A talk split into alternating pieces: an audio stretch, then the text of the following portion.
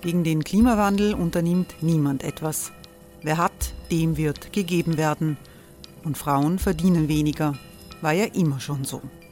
Man ärgert sich und macht weiter. Was aber, wenn nicht? Wir haben eine Idee. Die Falter Arena macht die Bühne frei für Menschen und Projekte, die das Land verändern. Mein Name ist Eva Konzett, ich leite das Politikressort im Falter und am Sonntag, den 26. Mai, veranstalten wir im Wiener Stadtsaal die nächste Falter Arena. Mit dabei unter anderem der ehemalige Politiker und Neosänger Matthias Strolz, Theresa Imre von Markter, Sonja Jöchtel von Love Politics oder Kari Ochsner von Ochsner Wärmepumpen. Machen statt jammern. Wir schauen uns an, wie das funktionieren kann. Kommen auch Sie vorbei. Alle Informationen und Tickets finden Sie unter falter.at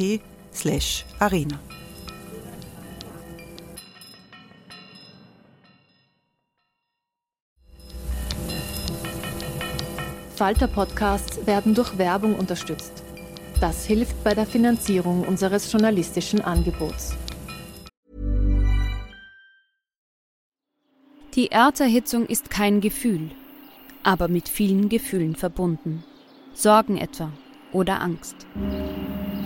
Eine Veranstaltung gegen diese Ohnmacht ist Tipping Time, eine Klimakonferenz der Zivilgesellschaft. Von 9.5. bis 11.5. findet Tipping Time in Kooperation von Globe Art, Solektiv und Tangente St. Pölten statt und lädt ein zu Diskurs, Diskussionen und Workshops mit namhaften Vortragenden wie Nikolai Schulz und Friederike Otto. Weitere Informationen finden Sie auf www.tangentesanktpölten.at.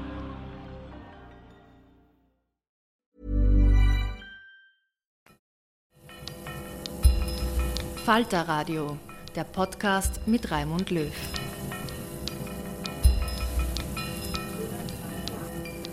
Sehr herzlich willkommen im Falterradio. Im Ukraine-Krieg sind die Fronten festgefahren. Die russische Föderation hat ein Fünftel des ukrainischen Territoriums erobert und hält ganze Landstriche, Dörfer und Städte besetzt. Aber die ukrainischen Verteidiger halten ihre Stellungen. Die Lieferung moderner Waffen aus dem Westen ermöglicht es den ukrainischen Streitkräften, immer wieder den Angriffen standzuhalten. Furchtbare Verbrechen sind Teil dieses Krieges. Als unabhängige Journalistin berichtet Olga Tokariuk aus der Ukraine.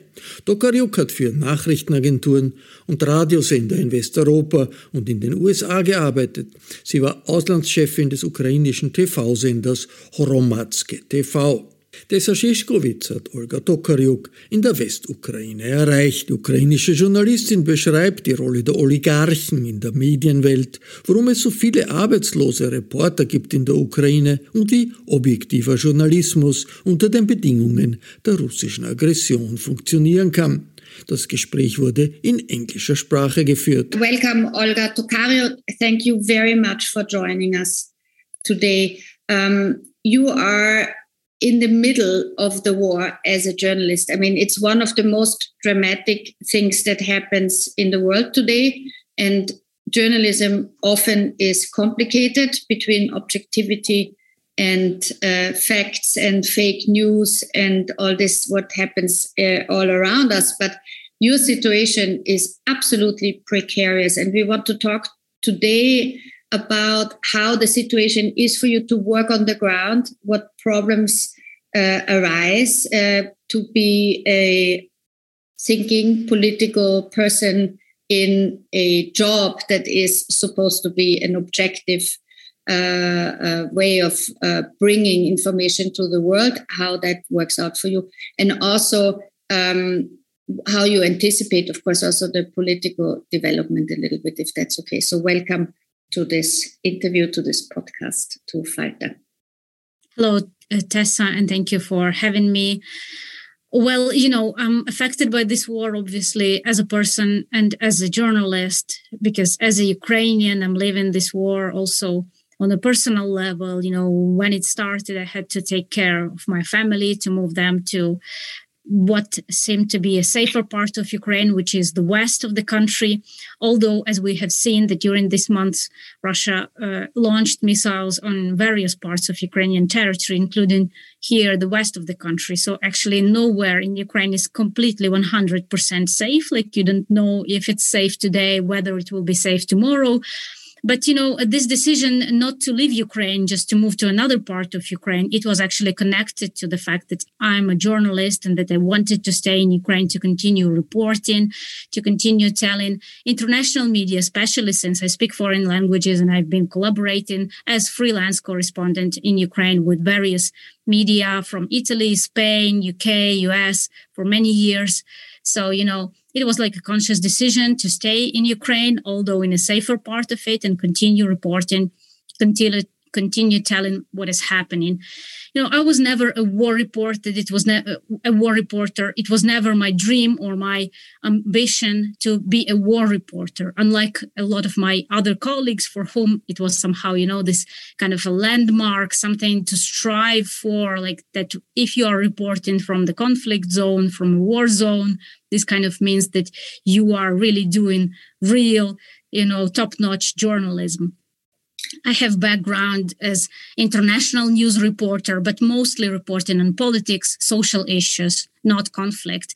And that's also the reason why I'm not reporting from the front line. I'm staying in the rear most of the time. So either here in Western Ukraine, also in Kyiv, I'm visiting Kyiv, I'm visiting uh, areas that were under Russian occupation, but since uh, have been liberated since, like uh, uh Irpin, Bucha, or Chernihiv, where I just returned from.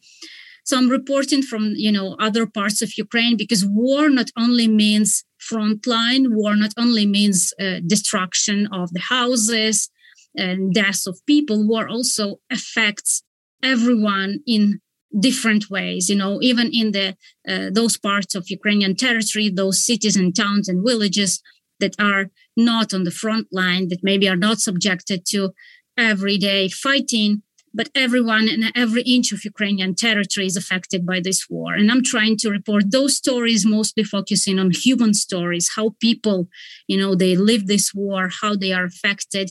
And uh, in fact, like as uh, let's say this war went on and the international media attention started to fade away slowly uh, the breaking news that were there for initial several weeks and months were not as breaking anymore. Somehow the public uh, started to get used to, you know, that there is war in Ukraine and that uh, every day people die and there is destruction every day. It is not the, the news anymore. And I was kind of thinking, how, how should I, as a journalist, reshape also my approach and change my reporting, uh, considering this, considering that, you know, I, I receive less interest from international media to comment, to give interviews, as this attention is fading away. And my answer was that I should focus on the issue of uh, documentation of Russian war crimes and human rights abuses, because I think this is one of the most remarkable, significant aspects of this war is that Russia is not only fighting the Ukrainian military, but it's also fighting with Ukrainian civilians. And actually, more civilians, according to some estimates, are uh, you know have been killed and injured in this war even more than than Ukrainian military. So I think this is a very kind of peculiar aspect of this war, of this Russian uh, aggression against Ukraine, uh, the situation of civilians and the, the abuses and the uh, war crimes against civilian population. So I'm trying to focus on that more to tell, you know, the stories of these civilians, to give them voice, which they often lack because they might not be speaking foreign languages or journalists uh, uh, are not able to reach them because it's, you know, difficult to get these contacts. So, in cooperation also with some Ukrainian human rights uh, defenders, human rights NGOs, you know, we've been and we've known each other for many years because I also covered human rights uh, related issues in the past before this full scale invasion. So now, in cooperation with these human rights NGOs, you know, we are uh, trying to give voice uh, to to these people, to tell uh, their stories, to raise the uh, the attention to draw the attention of the you know international media and wider public in the world to these war crimes and human rights abuses that Russia is committing in Ukraine. That might make you, of course, even more a target than as if you would uh, go to the front line, because uh, as we have seen, uh, Russia doesn't like uh, having the war crimes reported, and especially not the ones uh, against civilians. Um, so, how do you protect yourself? Well, uh, mostly targeting online. You know, like I receive yeah some uh, hateful comments on social media also because I have quite like a um, um, high profile on Twitter. Like a lot of people are following me and are interested in what I'm, you know, um, reporting. And also um, there, um, I conduct this so-called Twitter Spaces, which are like podcast in a way this format that is very uh, similar to a podcast where i invite actually uh, the witnesses of these human rights abuses i invite ukrainian human rights activists ukrainian lawyers ukrainian activists ukrainian officials like government officials who are dealing with these topics so yeah uh, there is while there is a lot of interest in fact and i see that like really a lot of people are very curious to learn more. Also, like thanks to this platform, I was able to put in touch many international journalists who might listen, you know, to my Twitter space, and then they reach out to me in a private message, or they reach out to me uh, uh, on email and offer, you know, like either they ask for contacts to put them in touch with uh, those people that I invite, or they you know offer like cooperation. They say let's do something together like make it let's make a story. So i'm working now on a project with some international journalists, uh, specifically on the issue of uh, human rights abuses on filtration camps. And uh, uh, so you know i think like the most important thing is that uh, i see more uh, good than harm in what i do i mean the some some um, online abuse or offenses that i get like some slur in the comment section. I really like tend to ignore it you know because it will happen inevitably. We are living in a digital world and we know that uh, russia has uh, people whom it pays to uh, spread disinformation online and also to harass to attack uh, people that it doesn't like. So yeah i'm of course taking digital precautions also like on my social media accounts and my email. Um, but not much than that. Like I, am i'm not like particularly concerned. Also because i think i'm maybe uh, measuring my situation in comparison with other people and i still tend to think that those who are on the front line risk more you know because like it's completely unpredictable. It's not like under your control what can happen from one moment to another when you are in the front line. Here i kind of feel that I'm more in control because at least I can do things uh, to protect, you know, my accounts like digitally to be on the safe side. But of course, like it's never 100% certainty. Still, I'm not put off by any like of this kind of potential threats or real like online threats I'm still like I think that it's important to speak up. It's important to you know continue doing, continue like reporting, giving voice to people, and telling what is happening. And I will do that whatever happens. I'm determined to continue doing that. I mean, since 2014, I read that there were 15 uh, journalists and media people were killed in the war that um, Russia increasingly inflicts on the Ukraine. So it is a really super dangerous uh, situation, even if you're not uh, going to the front line to report. And it will probably become more dangerous. Um, but what what I wonder, which is probably even more complicated for you to negotiate at the moment than your personal safety, is how to stay an objective journalist in a situation where you necessarily become sort of an actor in this conflict because the more you report on it and you see the injustice that is happening, I can imagine it's very complicated to stay calm and uh, and cool headed in your reporting? Well obviously we are all humans you know and especially if you're in the middle of it and your friends are dying and people you know you know like your colleagues journalists but also your friends from other uh, spheres of life they are killed by Russia in this war, or they're taken as prisoners of war, or they just disappear. And of course, you know, like watching all the suffering that Russia inflicts on civilians, it of course affects you. So as a human, of course, I'm affected by that. As a professional, I try to I think I'm quite a rational person, you know, and I um, I take a break, let's say, like when, you know, something happens and I feel I'm like really emotional, I'm not rushing to, you know, say something about it or write or, you know, like share what I feel. Like I'm taking a pause, like I'm, I'm, you know, taking a break, like inhale, exhale, and like try to calm down and, you know, uh, be objective and speak about the facts. I think this is like kind of the main uh, rule that uh, guides me as a journalist. Stick to the facts and give voice to people. Like not try to you know be yourself at the center of attention. Like uh, be a kind of a medium for the people who were affected you know who are like the primary sources who are those uh, who might not be able to formulate like the what they've seen and what they uh, you know experienced in a such a good way as you as a journalist can because you are more familiar with words you know you know how to put things like uh, frame them kind of in, an, in a narrative in a nice like article or i don't know piece for tv or radio. Like um, i'm working as a journalist for more than 15 years. I know how to do that and you know people who are not journalists they might not. So i see my role as that of like the a medium uh, to give the voice to to the people who uh, have been affected immediately you know who are who are testimonies of uh, russian war crimes and human rights abuses and who might otherwise uh, not get their voices heard or you know um, they might get their voices heard in the ukrainian media space but not outside of ukraine. So i'm trying to you know do that like uh, stick to the facts uh, take a breath uh, not uh, uh, you know let emotions prevail like take take a pause and uh, wait until my rationality kind of returns in the moments when i feel too emotional. And the third rule kind of my my rule of my you know professional life is to um, not not be yourself at the center of attention but give the voice to the people let them speak. And sometimes i even have you know troubles with the editors because in my articles i include so many quotes you know that they like say okay formulate some of these quotes with your own words because it's just like a lot of too many quotes you know it's like an interview it's not an article.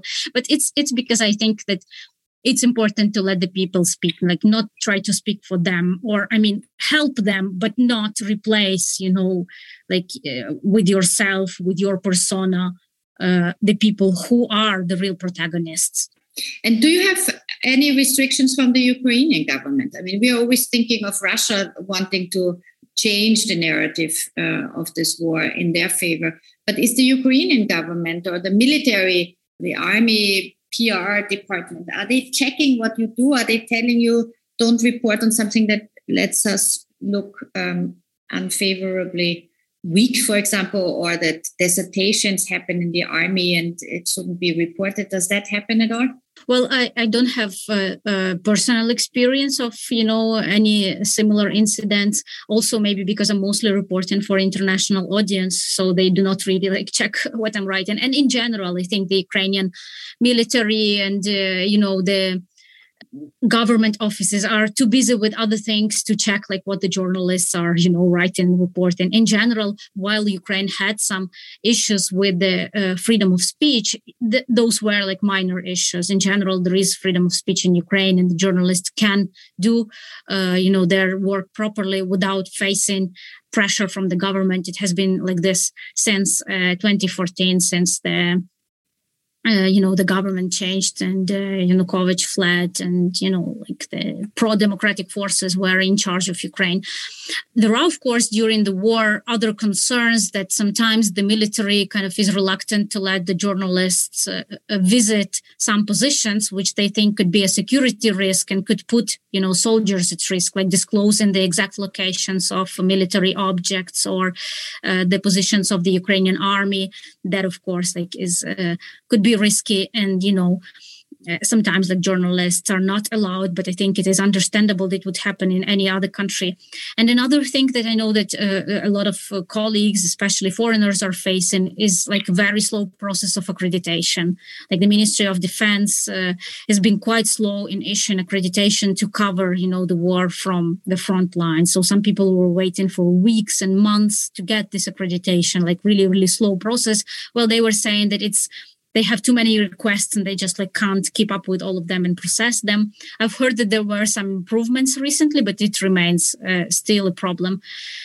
Uh, but from you know the experience of like visiting not the frontline uh, regions but the regions that uh, were under occupation or were you know were affected by russian missile strikes like heavily such as chernihiv for example or you know bucha irpin kyiv i can say that um, i didn't really experience any obstacles there. There are of course the checkpoints where uh, you know the entry of any like major city uh, where the military are checking the, the documents of everyone that enters. But usually like when you know me and my colleagues we are showing our press IDs like it's no problem. They let you pass. And on the contrary uh, in fact i see that there is a lot of willingness uh, not maybe you know the the, mili- the ministry of defense or military officials but like the other ukrainian government officials and also local authorities there is a lot of like uh, eagerness and willingness to talk to journalists maybe even more than it used to be before because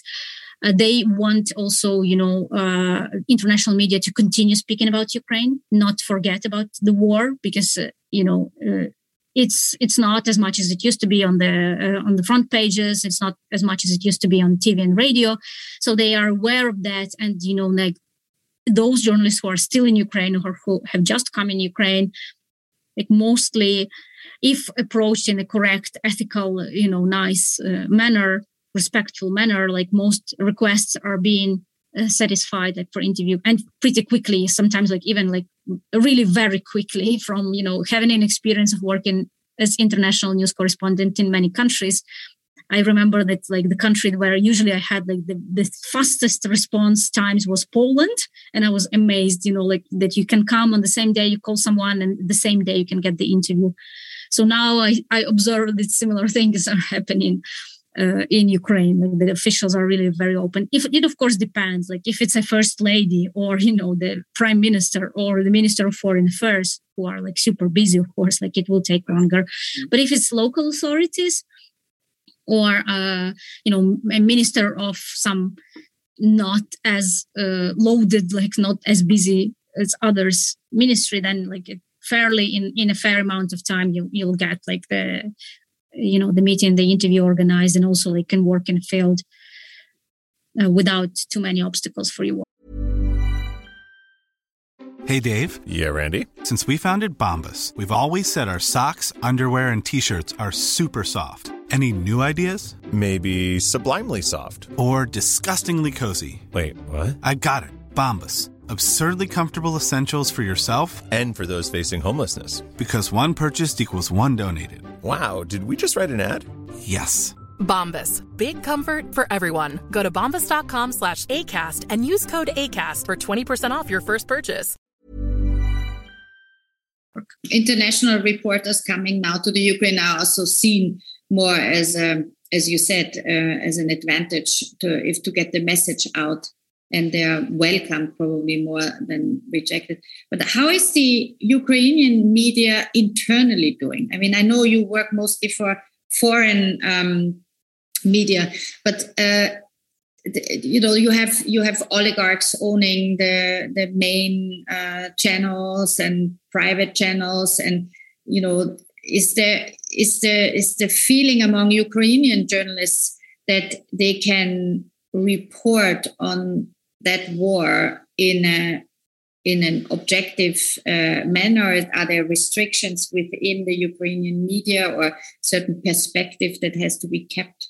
Well, uh, frankly, there are a lot of changes in the Ukrainian internal uh, media scene since the start of this war. I think like one of major uh, changes was that uh, since the full-scale invasion started on February 24th, several uh, big TV stations they united their editorial teams to uh, conduct this 24/7 marathon on TV. Uh, so you know like reporters from different uh, tv stations were contributing to creating the same like marathon. And this uh, this marathon was broadcast on different tv stations that joined this effort. So it was not like you know separate different sort of like broadcasting when you are like zapping your tv channels. Usually like yeah it's different on different channels. But in ukraine it was very that four or five or I don't remember exactly, but like several uh, major TV stations. They joined like this uh, effort, and they were broadcasting the same content that was created by their teams that were kind of working in cooperation. They still like might have been, you know, physically uh, distanced, like working in their separate newsrooms, but the content that they created was the same. Uh, but there are also several like um, issues and concerns about this 24 uh, 7 marathon because when initially in the first like weeks and months of war it was perceived as something like really useful you know also keeping kind of people not only informed but keeping keep people keeping people's spirits up you know and trying to maintain this like spirit of resistance and resilience of the ukrainian society after a while, uh, this uh, uh TV marathon, if I can call it like this, uh, started to get like criticized more and more that it was not really providing an objective picture of what is happening. You know it was like basically this government kind of propaganda in a way. So it was not like really objective uh, you know content of what is really happening. Uh, this is the, the criticism that is coming mostly like from the civil society and also from like journalists of some like independent other media who do not participate in this project. I mean it is also kind of arguable because you can argue that in the war it's also something kind of more acceptable than in normal times that maybe in the uk during the world war ii you know they were also broadcasting all this propaganda kind of patriotic on uh, on on the radio and it also helped the war effort to keep you know the people like fighting and the spirits up. So yes like it is understandable why some people would say that it is fine but it is also you know kind of mm, something that shouldn't be like okay and probably was not acceptable wouldn't be acceptable in peace times. And of course there are like a lot of journalists who are saying like okay thankfully we're not working there you know we can like report independently what is really happening. So like that's one thing. And another thing you touched upon the issue of the oligarchs and that uh, a lot of media are owned by the oligarchs. And one of the already like consequences of this war was that one of uh, uh, the richest ukrainian oligarchs rinat akhmetov who used to uh, own a big media media empire. He basically gave up on this me- media empire and he said that uh, well, he justified it with the de-oligarchization law that was passed uh, before the war. So he said that due to this war, like um, he has to come kind of like transfer the licenses for his uh, TV stations, and he owned two kind of current affairs TV stations. One like uh, all news uh, TV channel, and another TV channel like one of the most popular also that broadcasted either news but also entertainment content and several like smaller tv stations. So he said like he's returning to the state the licenses for these uh, tv stations and all the stuff uh, of this uh, tv stations was kind of uh, fired. And it happened just like last week you know like with some of these people i used to work before so i'm like well, keep seeing their posts in which they say kind of their farewell to you know these TV stations, and and suddenly we have a lot of jobless journalists in Ukraine. So this is only like the latest example, but there were also other journalists who are losing their jobs in the first months, like after the war started, because for example, those journalists who were previously doing politics, uh, conflict reporting, they were still needed, but those who were doing entertainment, who were doing like social, you know, coverage, like uh, education, suddenly they were not needed, and many TV stations, especially like private owned, they told them, well, uh, either you know uh, you kind of uh, leave this job like on your own or we send you on an unpaid indefinite leave. So um, and many of them actually like chose to to you know okay quit this job and look for for another one because like they can't stay for months and indefinite unpaid leave. They have to provide for their families. Some of them fled abroad so with their children like my female colleagues. So it was already a problem like before uh, this uh, situation with Akhmetov's channels. So currently, we really have like a lot of jobless journalists in Ukraine, a lot of journalists also from the local media are suffering because you know the um, all uh, country media they have more resources usually more money, more abilities to support their staff to continue their operations. But the local uh, newsrooms and local newspapers and online media and, and, radio stations, they are suffering more because they are losing access to funding, and especially those in, from east of Ukraine, from Donbass, from other other areas. And I know personally uh, also some journalists from Donbass uh, who are working in the local media. They had to flee, obviously, because of Russian offensive there. They're now scattered around Ukraine. Some of them are in Kyiv, some of them are in Lviv or in Dnipro. Uh, but they continue like working uh, um, because they also had some contacts previously with international organizations like some you know uh, those who provide the funding or governmental organizations of foreign governments who provide the funding for independent media so they kind of still try to struggle but they continue try to continue operating in this change in circumstances where they also like had to move they had to leave all their equipment behind you know the newsrooms they had in mariupol have been destroyed or in bakhmut in donetsk region. So like a lot of issues for journalists on, on different levels like this financial troubles um, the fact that the oligarchs are getting rid of their media empire. Uh, and my uh, actually reading of this situation with Akhmetov is that at some point he just thought he's not, he doesn't need it anymore. Like he's losing part of his business in Donbass. He lost it due to, you know, Russian tax. And he, and, you know, oligarchs always needed the media somehow to advance their business interests. Mm. And now you know I, I, my reading of the situation i might be wrong but my interpretation is that he just you know says that well it doesn't make sense to spend so much money on maintaining this media empire when he's suffering so much like so many losses. Uh, his businesses are suffering so many losses because you know russia is destroyed them like in mariupol or in other places. So it just doesn't make sense to invest to continue investing in this media empire that is usually not uh, bringing profits. Usually like in you know the oligarchs uh, are not making money out of the media. They're making money out of the other businesses and the media only serves to advance this interests. How do you get information now from places like mariupol that fell to the russian army? I mean is there some kind of uh, underground uh, media also from the Russian side, maybe, or is that all has that all stopped? No, it's super difficult. Like all uh, objective journalists uh, were forced to flee Mariupol. You know, some of them faced pressure. I mean, not just in Mariupol, but in other parts of of Donbass that fell under Russian occupation in Donetsk and Luhansk regions um, I just like spoke recently with a woman who was from a, a town in the Luhansk region. And as you know, like now almost all of Luhansk region is under Russian occupation.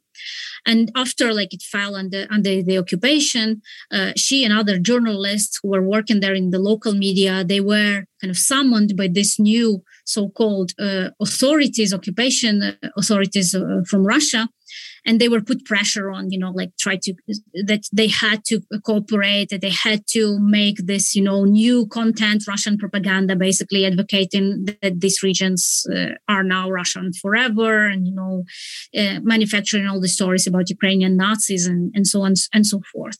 And she was able to like to leave. Like she with the help of her contacts in government controlled area of Ukraine. She was help. Uh, she was able to leave after a long time when it was impossible, not safe to leave. So basically, you know, she had to go to all these like meetings with these new occupation authorities and kind of nod uh, to their you know uh, requirements but also resist like quietly from actually like starting to collaborate with them because like there you don't have much choice. Or you co- collaborate or you have to leave or you are put in a you know in a secret prison you're tortured until you begin to co- uh, to collaborate.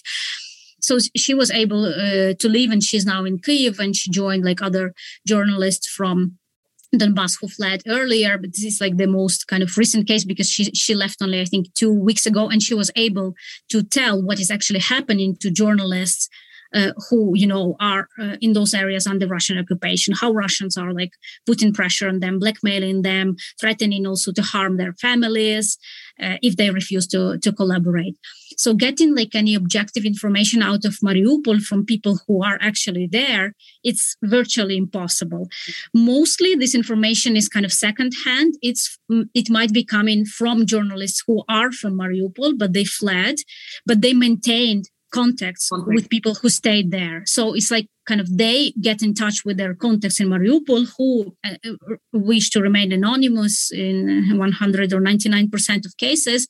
And they are telling what is actually happening there. But this is not like the primary source. And those people who are staying in Mariupol will most, in most cases, refuse to talk uh, to other journalists than those whom they already like know with whom they were in touch and you know live together in the same city so it's like super super difficult to kind of understand what's happening there and of course like all the russian propaganda uh, press tours that they are bringing in foreign journalists also in mariupol like yeah we can see the images like we can trust those but not uh, you know other, other things. Das war die ukrainische Journalistin Olga Tokariuk im Gespräch mit Tessa.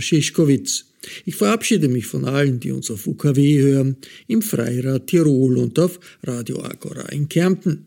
Aktuelle Informationen aus dem Ukraine-Krieg lesen Sie regelmäßig im Falter.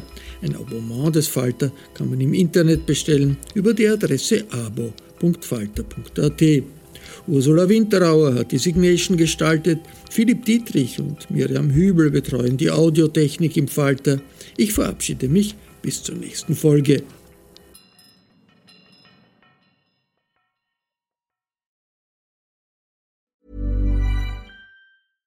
Imagine the softest sheets you've ever felt. Now imagine them getting even softer over time. That's what you'll feel with Bowl and Branch's organic cotton sheets. In a recent customer survey, 96% replied that Bowl and Branch sheets get softer with every wash. Start getting your best night's sleep in these sheets that get softer and softer for years to come. Try their sheets with a 30-night guarantee. Plus, get 15% off your first order at bowlandbranch.com. Code BUTTERY. Exclusions apply. See site for details. Planning for your next trip? Elevate your travel style with Quince. Quince has all the jet setting essentials you'll want for your next getaway, like European linen, premium luggage options, buttery soft Italian leather bags, and so much more. And is all priced at 50 to 80% less than similar brands. Plus, Quince only works with factories that use safe and ethical manufacturing practices. Pack your bags with high-quality essentials you'll be wearing for vacations to come with Quince. Go to quince.com/pack for free shipping and 365-day returns.